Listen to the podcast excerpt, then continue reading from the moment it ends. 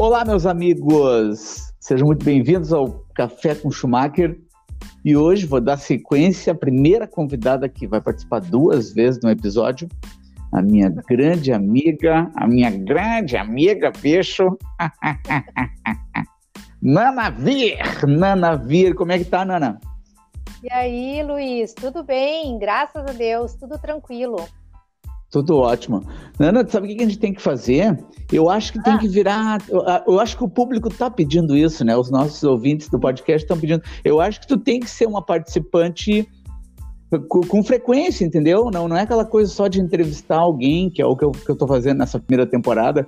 Porque essa te uhum, primeira temporada do podcast que tu acha da ideia, tu tinha que ser alguém frequente, alguém que, que, que, que as pessoas sabem que vão ouvir um episódio, daqui a uns dias vem um outro e vem uma sequência. Pode ser, Olha, né? Ia ficar legal. Convidar que a gente faz uma frequência e assunto não vai faltar, né? Pra gente não conversar. vai faltar. então, para os nossos queridos ouvintes que ouviram de repente o primeiro episódio com a Nana Vir, uh, não coube todo no, tudo num episódio, né? A gente focou muito no assunto escolas, aulas online e tal. E hoje a gente fica livre também, porque assunto não vai faltar. A gente pode falar do mundo dos casamentos, que é o que nos interessa também, né? O convívio familiar na, na pandemia, também no isolamento, mas não quer dizer que também não podemos falar do, do online. O online o online está presente nos casamentos, né? Uh, deixa, então, está presente totalmente, né?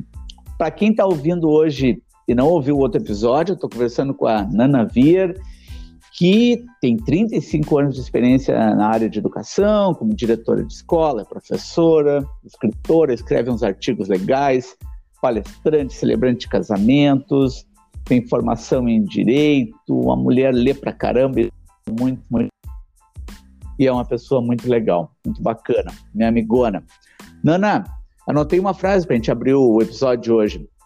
Ai. Somos diferentes, somos diferentes mas o ideal, o ideal é que as nossas diferenças de algum jeito venham a se dar bem. Acho que a gente pode sair por aí, né? Tu acha é. que a pandemia, tu acha que o isolamento, esse, isso que a gente está passando, essa loucura toda aí que já está desde mais ou menos de 17 de março, né? Uh, enfiou as pessoas dentro de apartamento, dentro de casa, os casais, as famílias.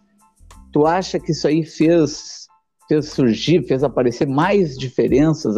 As, as diferenças vieram e começaram a estourar, pipocar dentro de casa. As diferenças, na verdade, já existiam, né, Luiz? Mas eu acho que assim essa convivência meio que forçada, uh, né, do, do, dos casais e das famílias, que, que a casa era usada antes mais como dormitório praticamente, né? A gente passava o dia inteiro na rua e se encontrava, a família se encontrava à noite para comer alguma coisa, assistir televisão e dormir, né? E, e administrava isso otimizando tudo. Só que agora, daqui a pouco, os espaços se invadiram, né? Com a, com a, com a, com a quarentena e o isolamento, a gente precisou ficar junto em casa o dia inteiro algumas famílias, né? E isso Sim. Ah, levou uma convivência que daqui a pouco alguns casais que se davam muito bem uh, só dormindo junto perceberam que ficar o dia inteiro junto não era tão legal assim. Ah, pois é. é. Um pouco preocupante até, claro, né? Porque eu sempre digo assim, ó, quando tu vai fazer, isso é que nem terapia de casal. Uh, quando algum casal vem conversar comigo, alguma coisa assim, ah, a gente tá com algum problema, tudo, o que, que tu acha a gente vir fazer terapia? Eu digo assim, ótimo, se tu estás preparado para te separar, faz terapia.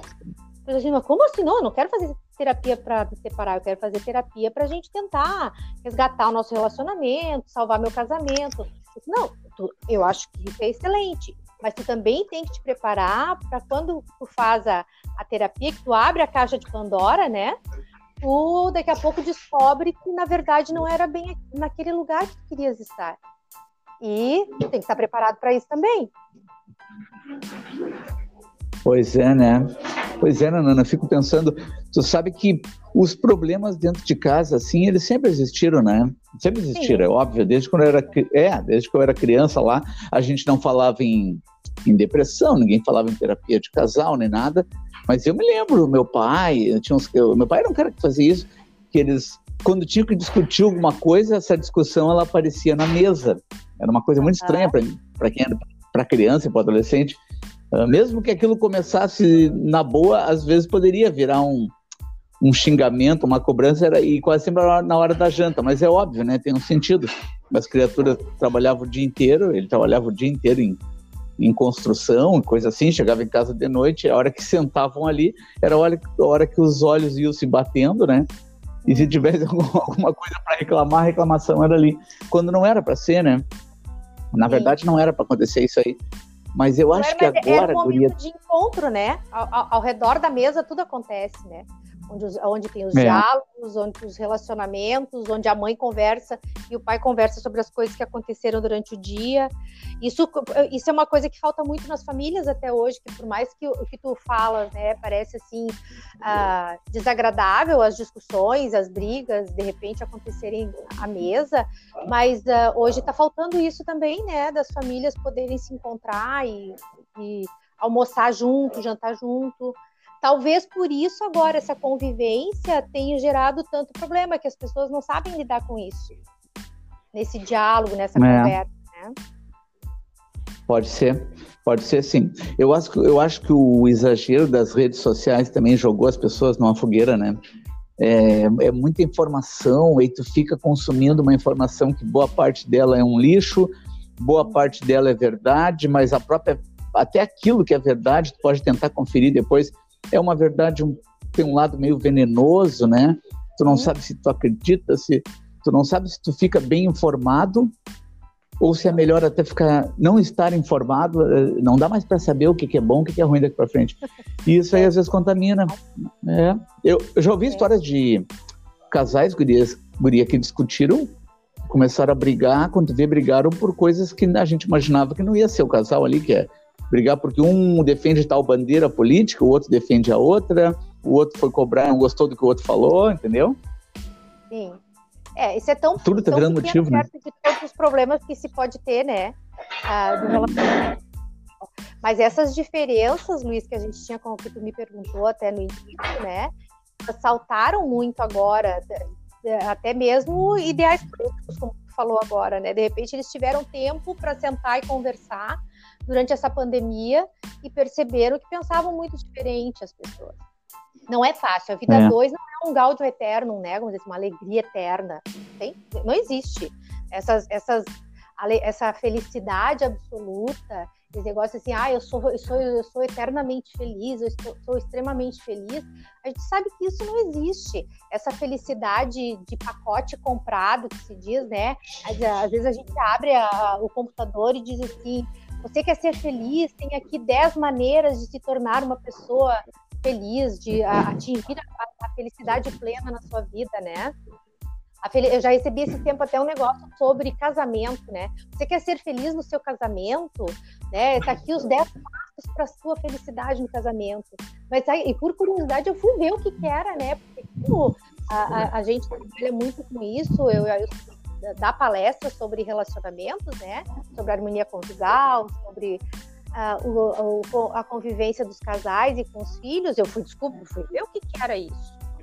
Até porque eu disse, não, peraí, eu estou fazendo alguma coisa errada, eu não segui esses 10 passos. Como é que é? não estou seguindo os 10 passos. Alegria eterna essa.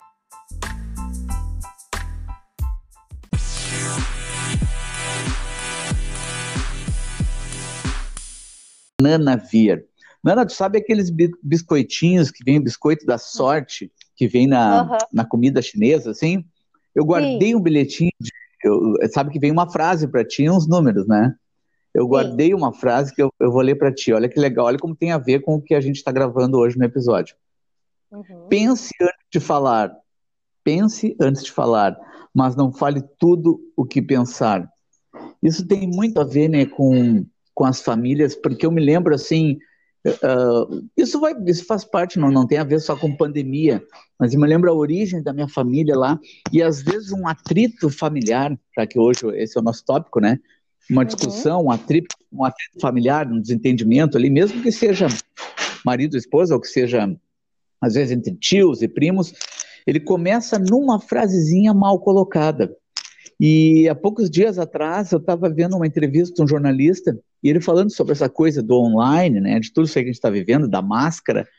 E aí o, o que entrevistava ele perguntou: "Tu imagina o futuro daqui para frente as pessoas continuarem usando máscara? Tu imagina, tu imagina a máscara como sendo algo fixo para sempre?" E esse cara muito inteligente respondeu que não, que tudo que ele deseja é que isso não aconteça. E aí o outro jornalista, o entrevistador, perguntou por quê. Ele falou, cara, isso é horrível. A máscara é uma coisa horrível. Não, não adianta a gente não a gente querer. É horrível. Tu não, tu não vê mais. O que que tu enxerga hoje com uma pessoa falando contigo? Só os olhos. Então a gente perdeu uma grande. É, tu perdeu uma grande parte da comunicação quando tu fala com um familiar teu ou com um amigo, que, que é todo o contexto, que é uma leve torcidinha com a boca, que é um sorrisinho, que é um, entendeu? Uma coisa que, e que é forte na gente aqui no latino, né? Fazer, fazer, fazer expressões com o rosto, apertar um pouco os olhos, usar também mãos e, e a gargalhada, aquela coisa. E como isso aí uh, prejudica. Eu não sei se tu sente dessa maneira também, mas achei interessante que ele colocava essa coisa da comunicação, né? E, e outra coisa que o jornalista falou muito interessante, já que eu, a gente está sempre falando nessa coisa da educação online ou de reuniões por computador, é, é, é, a tristeza que isso virou, Guria. Por exemplo, tu vai ver uma, uma entrada de um jornalista ao vivo na TV ali, tá? Ou, ou mesmo que seja, tudo bem, tá vendo no computador. Aí tu vê o repórter daqui, faz a pergunta, né? Ah, e agora vamos chamar o nosso correspondente fulano de tal que está direto lá de Minas Gerais. Só que tem um delay, tem aquele delay desgraçado e que a outra pessoa lá ela demora para ouvir e fica aquele coisa, aquele vazio. O, o, o, apresentador daqui fala: Tudo bem aí, repórter Joãozinho da Silva? E o Joãozinho da Silva, guria, fica naqueles intermináveis 10 segundos parado. Parado. Quebra o clima, né? Parado. Quebra o clima.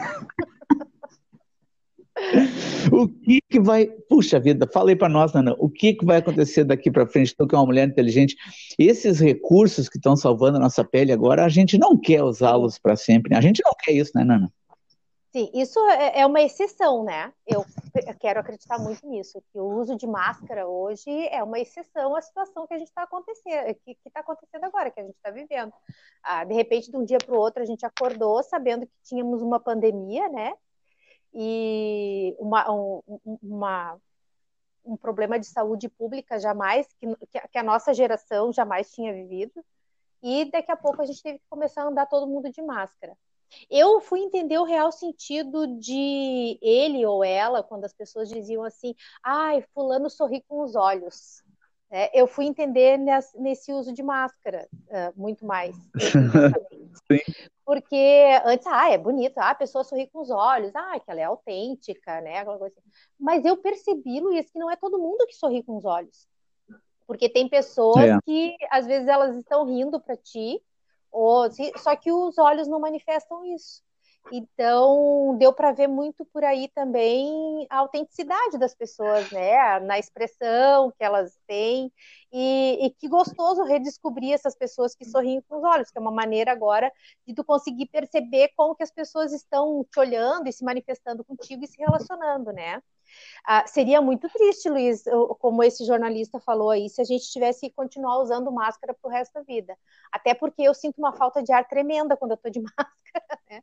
É terrível. É. Para algumas atividades, algumas coisas que a gente vai fazer, eu vou ficando assim incomodada com aquilo. Claro que seria um hábito, né? Mas eu fico muito incomodada com o uso da máscara. Uso porque precisa usar e a gente tem que se proteger e proteger os outros, né? E mas realmente eu não consigo me ver o resto da vida tendo que usar máscara, seria realmente terrível. É, e aquilo que tu falou ali da, desse negócio de tudo online, né? É, é, é, aquela coisa do olho no olho ainda é bom, né? Tu sentar, tu sentar, por exemplo, que nem tu diz, gosta de tomar um café, e tu, ir num café e sentar ali e conversar com uma pessoa, poder olhar ela, né? Eu tô tendo uma falta tremenda dos meus amigos, eu tô tendo convívio familiar, mas aquela coisa dos amigos que a gente se reunia para poder, a gente participa de várias confrarias, né? Então, assim, a, a, poder ter uma janta, poder receber as pessoas na tua casa, poder ir na casa das pessoas. Isso pode parecer até fútil para alguns, quando de repente as pessoas vão vir e dizer, ah, mas nós temos problemas muito maiores, né? As pessoas estão ficando desempregadas, têm problemas de saúde. Uh, tudo bem, a gente sabe de tudo isso que tem. Agora, na minha realidade, uh, eu também fico muito preocupada com isso, a gente faz muito a nossa parte aqui, em termos da nossa família, uh, tentando se organizar para ajudar outras pessoas carentes que estão passando necessidade neste momento, porque nós somos privilegiados ainda, né? Estamos aqui em casa todos empregados, ainda uh, temos condições de poder nos manter com saúde nessa pandemia, né? E poder fazer trabalho online também, trabalhar em casa, diferente de muitas pessoas que são obrigadas a ir lá para o front e trabalhar. Mas uh, eu sinto muita falta de, de, dessas, uh, des, da, do convívio com os amigos. E eu tenho certeza que meu marido sente mais do que eu até porque na, na, nos encontros que a gente tem com os amigos, uh, por mais que a gente todo mundo junto, sempre fica aquele bolinho dos homens e das mulheres, né? A turma das mulheres conversando num canto e os homens conversando no outro. Ali eles tomam cerveja, conversam. Uh, tu vai me confirmar isso melhor ainda. Uh, no momento que vocês são vocês, assim, as mulheres uh, enchendo o saco e dando limite, né, Luiz? É. é legal, né? pedindo para fazer alguma coisa, né? Então eu tenho certeza que ele deve sentir muita falta disso. Eu me lembro que assim que começou Não, a pandemia, que a gente começou a fazer o isolamento social naquelas primeiras semanas. A primeira semana tudo alegria, né? Nossa, ai que coisa boa, a gente queria tanto. Como a gente pediu por esse tempo de poder ficar junto, poder ficar em casa. Uhum. Ai, ai, que bom, agora a gente vai trabalhar em casa. a gente começou a calcular assim, olha, olha quanto tempo a gente ficava na estrada, tendo que se, se deslocar para ir até o trabalho. Agora a gente ganha, né, qualidade de vida com isso. Então nós vamos ficar em casa, a gente vai aproveitar esse tempo. Brincadeira, a gente não, acaba não fazendo isso, né? No início é tudo muito lindo, maravilhoso. Mas, de novo, como sempre, a vida, né? O mundo ideal, não, eh, ele existe, mas eu não sei onde ele fica. A vida não é assim. Aí a gente entra na rotina. Pense antes de falar, mas não fale tudo o que pensar. É, ele tem que ter um filtro, né? Como é difícil ter esse filtro.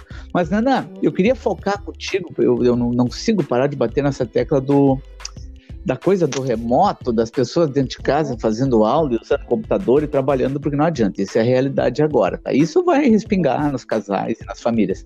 Eu, eu, tava, fal eu tava falando, eu tava falando, fiz uma brincadeira com um aluno meu particular essa semana, que eu disse para ele a seguinte frase, eu falei, cara, o ano de 2020 não vai ter nenhum time rebaixado e não vai ter nenhum aluno reprovado.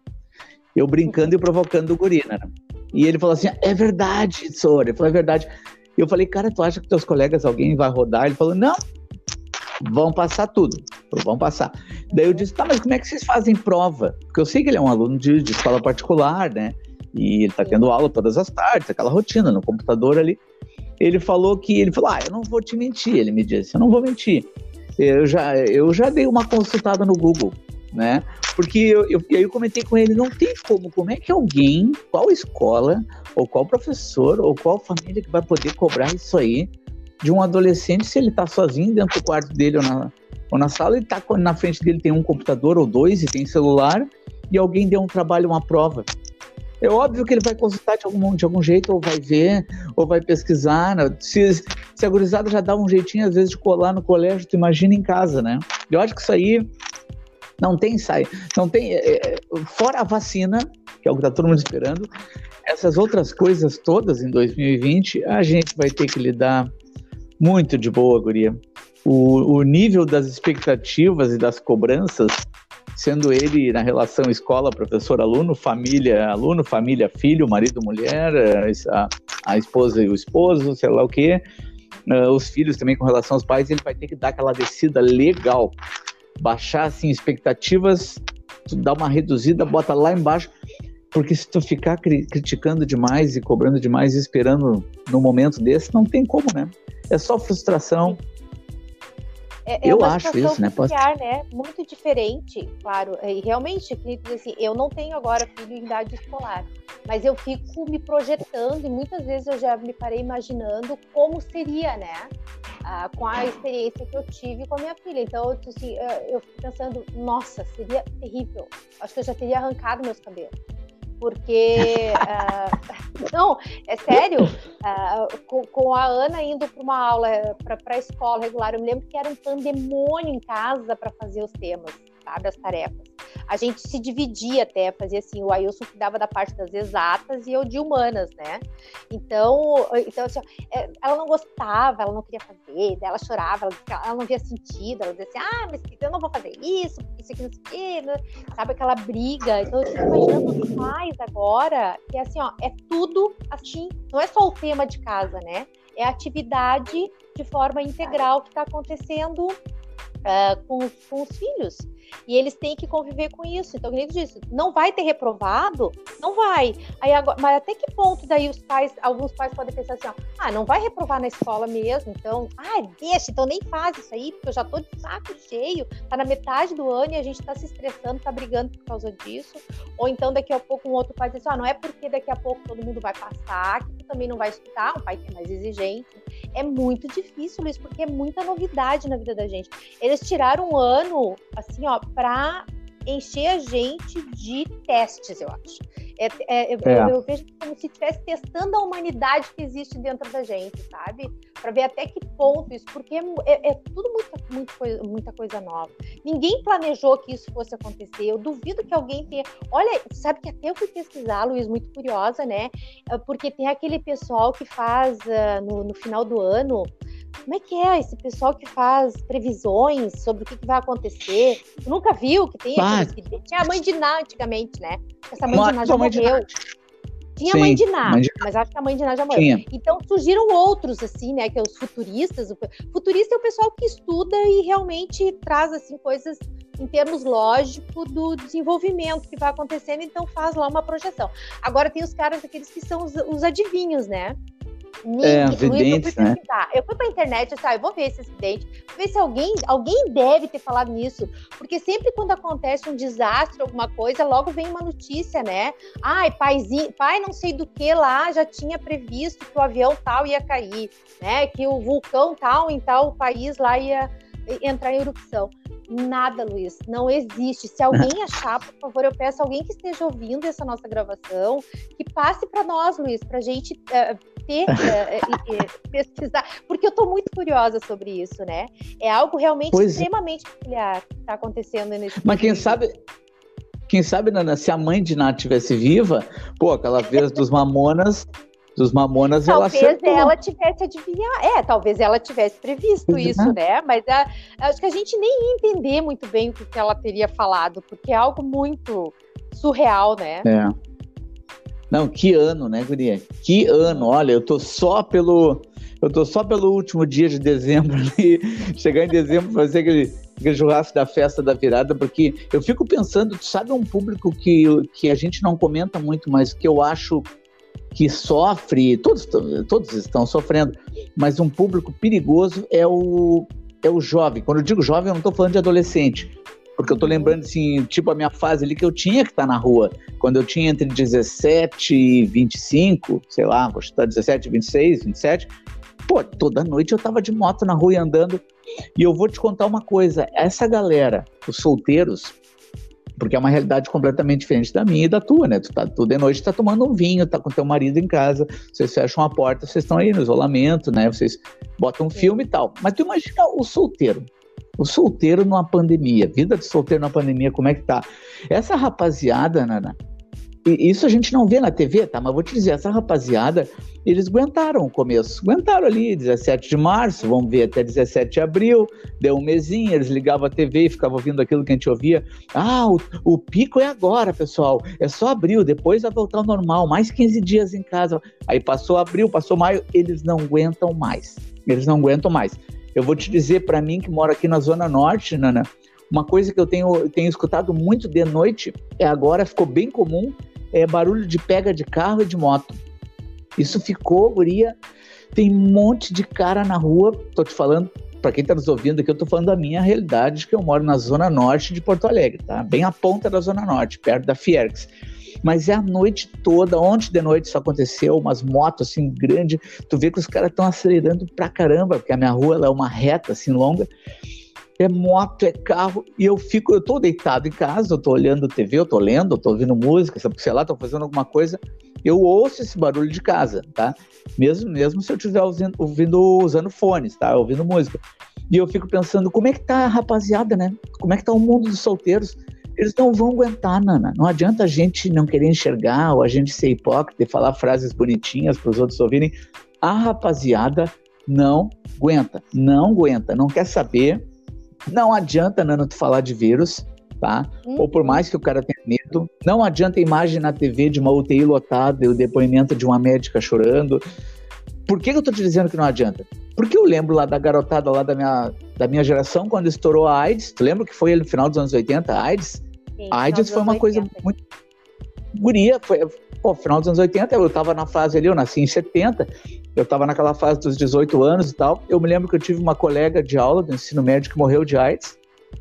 Todo mundo ficou sabendo na época, todo mundo e logo logo assim ela ficou muito doente, ficou muito magra, tentou voltar em, em menos de um ano, um ano e pouco a guria morreu. E era minha vizinha, assim. Sei de outros também, uma rapaziada que a gente conhecia, depois a notícia espalhou. Tu ligava a TV, todos os programas, tu vai lembrar, tu tem a minha idade, tu ligava o Fantástico domingo, tinha aquele tom de ameaça, do perigo, falava sobre a AIDS, que ela ia respingar na gente, que tu ia pegar AIDS até de outras maneiras, fazendo uma tatuagem, não sei como, e que esse perigo estava iminente, que os caras achavam que isso ia piorar, que ia morrer muita gente, morrer, morrer. Eu pergunto para ti, isso realmente continuou botando medo na rapaziada? Não. Não. Eu, tem um monte de gente que transa sem usar camisinha. Um monte de gente jovem transa sem proteção nenhuma, todo mundo sabe disso. Tem até de graça, não precisa nem comprar na farmácia. Pode ir num posto de saúde ali, tem preservativo. Não precisa nem pedir. Tá? Um potinho no balcão que já é para a pessoa enfiar a mão ali e pegar. Então, assim, ó, o medo de morrer não quer dizer que segura a rapaziada. Se o cara tivesse medo de morrer, ele não acelerava uma moto que nem um louco de madrugada, entendeu? Tu quer risco maior. Bem longe do jovem esse medo de morrer, né? É, a gente começa a pensar mais, a ter medo de morrer quando é depois dos 50, viu, Luiz? Eu já posso falar com categoria.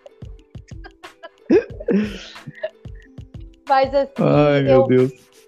Uh, eu, eu, eu, dessas horas, eu lembro da minha avó. A minha avó dizia assim, quando uh, o jovem, a gurizada, tava louca para sair, né? Coisa assim, queria aquela coisa de namorar, os hormônios. Porque chega aquela fase que os hormônios falam muito mais do que qualquer outra coisa, né?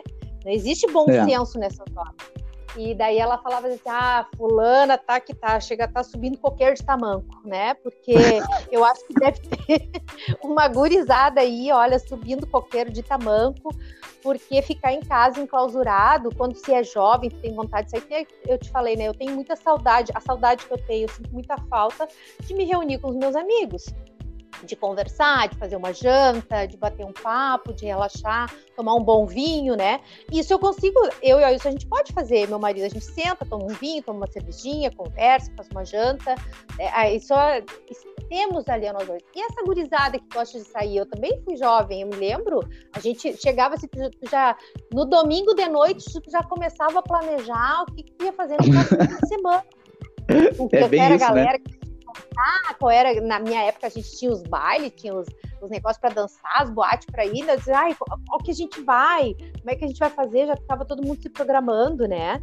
Então, uh, era outra história. Eu acho que tá bem difícil para eles. E eu vou te dizer assim, ó, domingo eu dei uma saída e quando eu tava voltando de tardezinha para casa, eu saí de carro, fazer algumas coisas. Quando eu voltei, eu vim por dentro do nosso bairro aqui e tinha, e assim, ó, não foi só uma vez que eu vi, não foi, eh, foram várias, eu acho que uns dois, três, uma, em duas, três esquinas, tinham grupos de jovens, assim, moto, bicicleta, meninas e meninos conversando, gurizada na faixa de 18, 19 anos, assim, uh, conversando, se abraçando, e amigos, sem máscara, sabe? Assim, daí ainda fiquei pensando assim, ó, o, o primeiro grupinho que eu vi, eu pensei, vou parar o carro, vou, vou, vou descer, né, baixar o vidro e vou falar, ah, vamos depois pensei, ah, meu Deus, o que eu tenho com isso, né? Meter na vida de segurizada. Porque daí eu fiquei pensando assim, imagina para eles, né? O dia inteiro dentro de casa, trancados, não podem sair. Não estão indo para não estão indo para a escola, que era um lugar de encontro. É um lugar de encontro, porque é. escola é. não é só estudar, tem gente que vai na escola só pelo recreio, né? Pra, é. na, o recreio, eu ainda chamo de recreio, né? Mas pelo intervalo, porque é um momento de socializar, né? Nosso, o ser humano é, é natural isso, essa vontade de ver as pessoas, de ficar junto, de poder se abraçar, de poder conversar, de trocar experiência, de dar risada. Então, essa gurizada não está conseguindo fazer isso. A gente vê uh, no início das pandemias, né? Assim, ah, como é que vai superar isso? Não dá, cancela shows Quantos que eu conheci tinham ingressos de show comprado e não pôde ir, porque tudo foi trancado, cancelado, foi transferido para 2021. aqui então, conversando com a minha amiga Nana Vier, né, Nana Vier? Vamos dar seguimento ao que a gente falava. Eu quero que tu continue o que tu, uhum. esse assunto estava abordando, mas eu quero te largar uma frase que quando tu contou ali aquela coisa de, pô, a gente já foi jovenzinho, a gente sabe como era ruim ficar dentro de casa, em que a gurizada perde o controle quando estão juntos. Eu lembro sempre de um professor de história, um amigo meu, que ele uhum. dizia uma frase muito bonita, assim, ó, a testosterona me deixa burro. Então ele falou que ele fazia muita besteira e ele botava a culpa nesse mal, nessa maldita testosterona. Embala daí, Nana, vai, continua a nossa história. Pois é. É, se faz muita. A, a gente coloca muita culpa nos hormônios, né? Nessa, nessa idade aí, nessa fase dos jovens. E, e, e, vamos combinar, né, Luiz? A gente sabe, não só quando você é jovem, mas agora também. É bom beijar na boca, né? É bom se abraçar, é bom se querer, né? Porque ah, não? Sim, é, sim. É maravilhoso, faz parte da vida, né? Então, para essa gurizada aí, daqui a pouco estão só dentro de casa, por mais que grave vídeo, eu, eu, eu, fico imaginando a quantidade de nude que deve estar tá voando aí pela, por essas. não, eu, eu ouvi uma muito boa semana. Que... Na boca, gente, vai fazer o que agora, né? Mandar Mas, nudes? Mandar nudes. Não, eu ouvi uma muito boa que era assim, um jornalista brincando dizendo que agora o pessoal não pede para mandar nudes, né? Manda sorriso, porque né, porque o, é isso que tu não vê, né? Tu não vê o sorriso de ninguém, a máscara tá tapando. Tá escondido agora, o mistério agora é esse, né?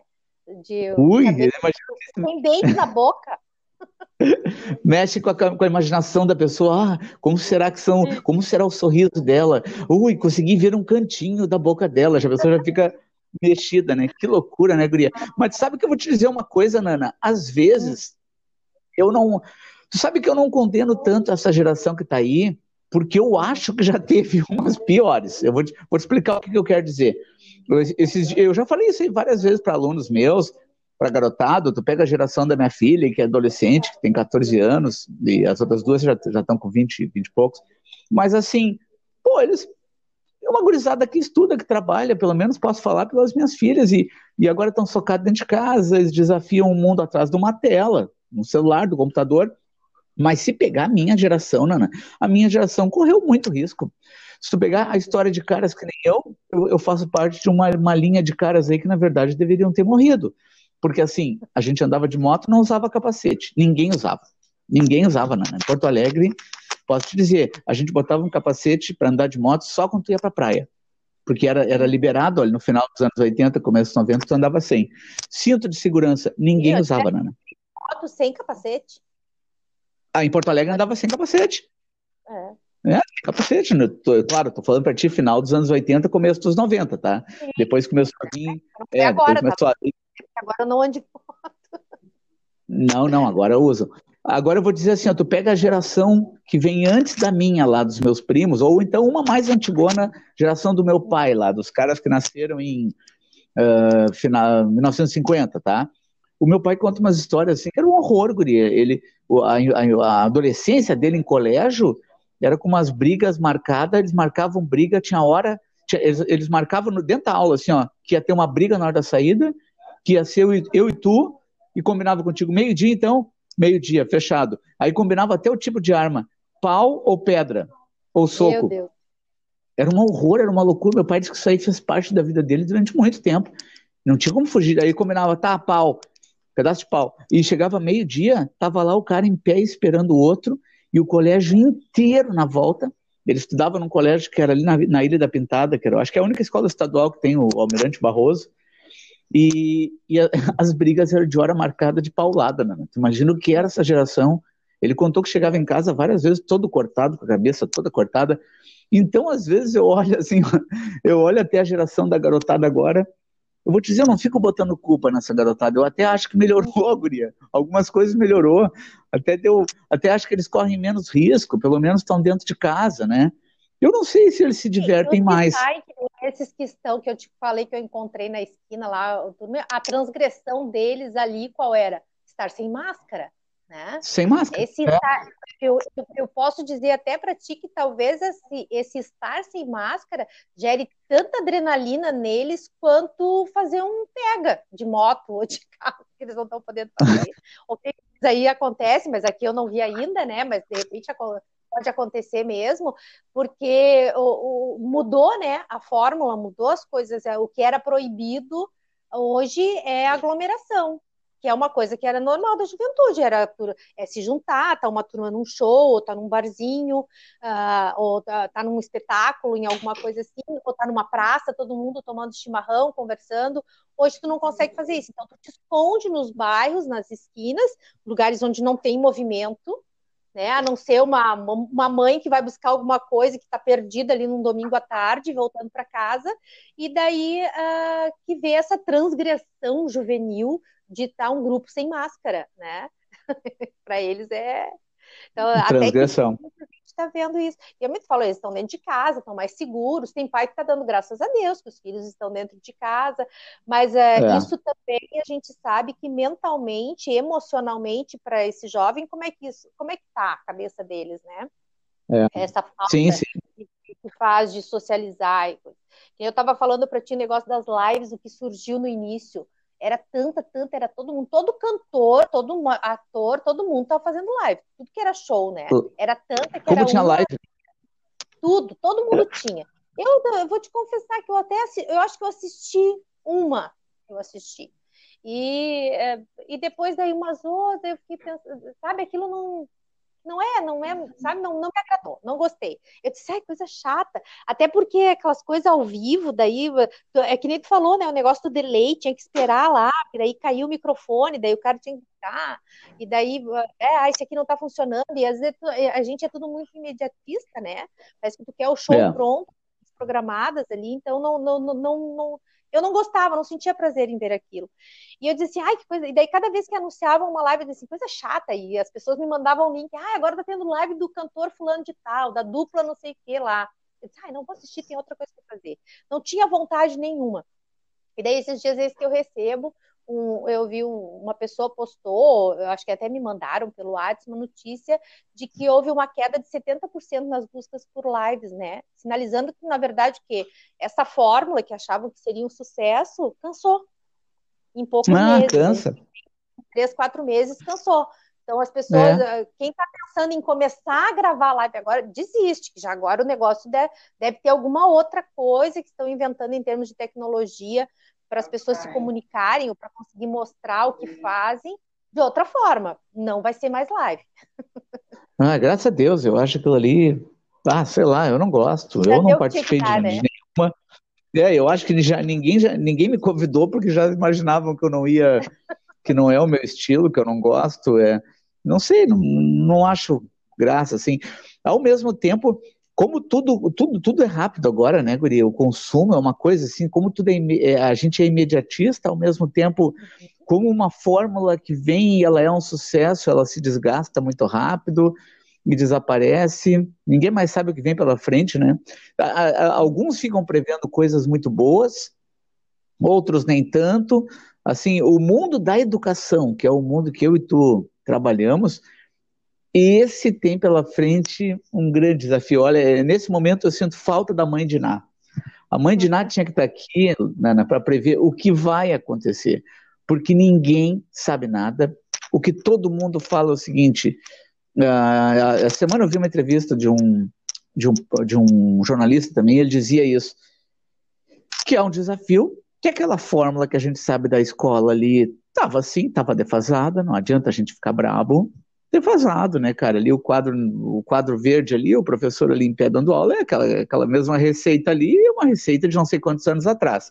Ao, ao mesmo tempo, ele, ele dizia o seguinte: tudo bem, mas ela deu certo. Eu estou aqui, eu vim daquela escola, o médico que me operou veio daquela escola ali, do professor, com um toquinho de giz e o quadro, e ele escrevendo e tal. Mas aí ele mostrava do, do, do, do desafio que é para as escolas manterem daqui para frente o seu lado comercial. Achei muito interessante o que ele mostrou. Ele disse o seguinte, Nana, olha bem, ensino remoto, tá? Então, é um mal necessário, a gente precisa agora, a gurizada está dentro de casa fazendo aula. Tu já pensou se nesse momento, lá em Goiás, ou lá em São Paulo, ou lá no Mato Grosso, uma escola se destaca, mas se destaca, guria, se destaca nesse ramo, começa a aparecer forte, de alguma maneira consegue vender essa ideia do ensino remoto numa qualidade impressionante, consegue treinar ali, ou ter um grupo de professores extremamente dinâmicos e engraçados, ou que, ou que levam muito jeito para essa coisa da, de ser filmado, de estar ali na frente do computador, frente de uma câmera. Então, o que, que ele diz que isso pode mexer no mercado? Pode mexer de dar uma liberdade para tu botar teu filho agora numa escola, não dependendo mais de, de geografia, de localização, de bairro. Como é que um pai e uma mãe escolhiam a escola? Até agora era assim, né? Por exemplo, se eu e tu se nós somos aqui marido e mulher, temos a, a nossa filhinha, eu digo para ti, Nana, querida, onde vamos botar a nossa filhinha para estudar? Aí tu fala para mim, ah, nós moramos em São Leopoldo, a três, quatro, quatro quarteirões daqui, quatro quadras, tem uma escola muito boa, querido marido, aí nós vamos ali, é assim que funciona, né? A gente matricula nossa e filha. A logística estuda... da família nessa hora entra em, em destaque. Pois aí, é. Né? Tu já pensou, Nana? E, e, essa ideia que esse cara levantou, ela pode virar de ponta cabeça o mundo das escolas, principalmente as escolas particulares, porque pode ser que tu dê uma liberdade agora para uma família, aonde não interessa mais onde é que é a escola. Não vai pegar carro, o teu filho vai estudar dentro de casa, tu vai matricular teu filho para ele fazer o oitavo, nono ano, se tu quiser, numa escola que agora de Goiás, numa escola do Mato Grosso. Já pensou nisso, Nana? Na porta que pode abrir daqui para frente, se é que isso vai dar certo, se é que isso vai acontecer, a gente não sabe. São Mas existe uma chance. Que podem surgir aí, né? Que, porque a gente percebeu que as escolas, por exemplo, que já estavam dentro deste mundo tecnológico, que já tinham eh, desenvolvido uma plataforma, que já trabalhavam de alguma forma de jeito com metodologias ativas, né, que já tinham um estudo uh, forte uh, nessa concepção, elas não sofreram tanto uh, nessa adaptação que tiveram de aulas online. E conseguiram se estruturar. Claro que tiveram algumas dificuldades, porque de uma hora para outra tudo passou a ser online. Mas uh, é diferente daquela escola que ainda tinha um modelo mais tradicional de ensino e que não fazia tanta questão de um material digital ou de, de professores que já estivessem treinados para isso. Mas uh, eu conversando com uma colega minha que é psicóloga, e ela estava me contando de que ela foi contratada, inclusive, está sendo contratada por algumas universidades e escolas para conversa com os professores, né, para fazer uma atividade com os professores em função da sobrecarga que os professores estão tendo com essas gravações de vídeo, de aula, porque é uma mudança bem drástica na forma de dar aula, né, Luiz? A gente veio de uma, de uma uh, de um ensino tradicional que a gente teve aula com quadro e giz, né? Como diz uma amiga minha pedagoga, eu sou do tempo do cuspe giz, né? Que tinha lá, o professor apagava, às vezes não tinha o apagador, apagava com cuspe mesmo, né? A lousa. E, mas a gente veio desse, desse, desse método tradicional, ficaram algumas ressalvas, mas estamos aí, tudo bem. Agora a geração é outra, não tem como retroceder. E esse professor que de repente não estava tão bem preparado, e daqui a pouco ele começou a gravar a aula online, e, e, e dentro de tudo isso, emocionalmente, como é que ele fica, né? Porque eu, os espaços começaram a, a, a os limites caíram. Uh, eu começo, eu sou um professor, eu começo a dar aula e eu começo a gravar vídeo aulas dentro da sala da minha casa. Ou então talvez eu tenha que ir para dentro do meu quarto, que é o lugar mais silencioso, porque eu tenho outras pessoas dividindo esses espaços também. Eu moro num apartamento muito pequeno, a família está toda ali em casa, como é que eu tenho que fazer? Daqui a pouco eu tenho que me enfiar dentro do banheiro, que é o lugar onde menos vão vai ter barulho. E, e olha a invasão que é o aluno que está me vendo. Que eu vi uma colega minha, professora, de dizer assim, ó, dos alunos questionarem já na, na segunda, terceira semana, dizer assim, nossa, a senhora trocou o sofá de lugar. Eles estavam prestando mais atenção nos móveis que ela tinha, que apareciam atrás dela na aula, do que na aula dela. Ela pensou, será que eles estão prestando mais atenção na, minha, na decoração da minha casa? No que, no Não, eles viram um sofá, imagina. Perguntar, a senhora trocou aquele sofá de lugar. Tinha um sofá antes ali, a senhora trocou de lugar. É aí, será o que foi que aconteceu? Que aquele sofá não estava, né? Uma poltrona. E daí, assim, ó, invadiu o espaço, né? Aonde era o teu lar, que era teu, que de repente, tu, se tu quiser, tu mostra para alguém ou tu não mostra, tu tem essa liberdade, né? De expor ou não os espaços teus. Agora não, são invadidos. E esse professor Sim. tem que lidar com tudo isso agora também. Então ela disse que ela até achou admirável que algumas escolas tenham que tem escola que percebe, outras não, né? Mas percebeu que o, os professores necessitavam desse apoio para aprender a lidar com isso também. Sim, e eu acho que não é só escolas, né, Nana? Sabe que eu estava falando hoje de manhã com um rapaz que ele é programador de computador, ele tem uma pequena empresa, sim, ele faz desenvolvedor de software, ele trabalha, na verdade, trabalha para duas empresas. E eu falei, caramba, né, cara, o teu mercado, ele tem 22 anos só, então eu falei, o teu mercado é muito bom, é um mercado que eu aconselharia para um, um jovem. E ele falou para mim, bah, cara, não tenho o que reclamar. Ele falou, para alguém que tem 22 anos, já ganha uma grana legal, tem trabalho e tal. Daí ele me, ele me contou do, do lado ruim que tem também essa coisa, que é o caso dele, ele já trabalhava só em casa, o home office é uma realidade dele, tá? É uma re realidade dele antes da, nem, ninguém se falava em pandemia, ele já trabalhava, ele já trabalhava com isso. E ele uhum. tem um horário certinho. Seis e meia da manhã, ele faz o café dele, vai para frente do computador, ele tem, ele tem um emprego, tudo na frente do computador o dia inteiro. Mas ele me falou o lado ruim que tem. Ele falou assim, cara, existe muito abuso, muito abuso, porque vem uma carga de trabalho para ti e essa carga do teu cliente, ele falou no caso dele, como ele tem uma empresa também, uh, não respeita horário nem dia. Porque assim, ah. tu, é, o ruim, é, entendeu? O ruim dessa área da TI, que é o caso dele, é que tu, tu, tu quando tu vê, tu tá conectado 24 hours, entendeu? 24 mas horas tá todos os dias. com os professores também agora, Luiz. Sim, Guria, mas o dele... O, o professor está recebendo pergunta, e não é do aluno, é do pai do aluno. Do, do pai, pai, do, aluno. aluno. Pergunta, perguntando como é que vai ser, como é que faz a tal atividade, até que hora tem que entregar. Né? Então, Nossa, então... é horrível, Guri, isso é horrível. Só que ele me contou que ele alugou ano passado, tu vê, nem, nem nada com, ligado à pandemia. Ano passado ele resolveu tirar uma semana de férias com a namorada dele. Foram para Serra Gaúcha, o Guri trabalha muito. Ele falou, cara, me dei de presente, alugou um carro bacana lá, que, que era um carro que ele, que ele queria andar, que ele queria conhecer, ah, alugou hotel na Serra e foram. Ele falou que ele, ele, ele lembra disso, do cara tá mandando um, pergunta para ele, trabalhe cobrando ele, e ele usando o Wi-Fi do hotel de noite com um computador ali. Pô, tava de férias, né, Nana? Com a namorada, alugou carro, uma semana num hotel bacana na Serra, o guri trabalha sem parar. E não tem, ele disse que o cara, o, o cara que trabalha com ele, o chefe dele, algo assim, falou para ele, cara, mas é tu que fez esse programa aí, tu que é o programador, tu, tu tem que atender esse cliente e tal. Não, então, e, e isso é um lado terrível, né? Quando tu vê, tu está conectado no trabalho, o tempo todo, isso vem acontecendo. Eu já ouvi relatos na área da educação de, de, de reclamação forte de professores e tal, com relação a coordenadores, a supervisores ou algumas direções de escola que deram meio que uma deram uma perdida na mão aí, deram uma errada aí, e o pessoal começou a reclamar e tal, e não sei se não tiveram que ficar, ter que rever algumas coisas aí daqui para frente, hein? Essa coisa de quando tu vê, tá mandando um, uma planilha, um troço para as criaturas, já é uma da madruga, entendeu? Uma da madruga e tá chegando um negócio para ti. Ah, pessoal, esse link aqui é o link que vocês vão entrar amanhã na nossa reunião, não esqueçam. Aquele formulário tem que estar preenchido. A nossa reunião amanhã é sobre blá blá blá blá blá blá blá blá blá. Só que, pô, cara, os caras estão te mandando esse troço uma da madruga. Desde uhum. quando tu trabalharia uma da madruga numa escola? É, numa, numa escola para crianças? Né? Pô, perdendo a mão total. Acho, eu acho isso perigoso. E há poucos dias eu conversava com um amigo meu que é advogado.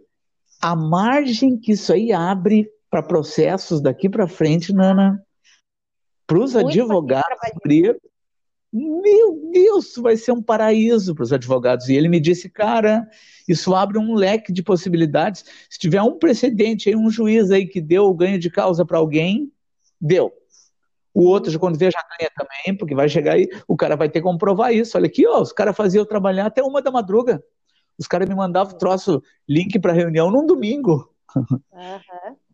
É, isso eu sempre tive muito cuidado quando eu trabalhava em coordenação de escola, eu trabalhei com coordenação, supervisão, mesmo na direção de escola. É, eu, eu respeitava muito e pedia muito para a equipe, né? Eu disse, ó, gente, o horário não manda e-mail, passou das 5 e meia, 6 horas, não pode mandar e-mail. Às vezes um professor chega assim, ah, fulana me mandou um e-mail lá perguntando o um negócio lá, de, uh, tá, mas que hora que foi isso? Eu queria saber até, porque não, não pode, uma outra coordenadora não pode mandar, sabe? Porque uh, tu tem que respeitar, acabou o horário de trabalho. A gente tem que ter é, é, é, essa divisão, é necessário, sabe? O teu momento de tu estar tá em casa tá com a tua família. Eu sei, a gente acaba errando. Eu vou te dizer, nós há muito tempo já que a gente, quando se tira férias, quando a gente tira umas férias, que a gente vai sair ou fazer alguma coisa, a gente leva pelo menos um tablet junto. Se não for o, se não levar o note. Nós fomos, Luiz, agora a última viagem, a última vez que a gente foi, nós viajamos, nós passamos 20 dias e uh, eu levei um note pequenininho que eu tinha, porque eu tinha que de vez em quando fazer contato e o meu marido também precisava do trabalho.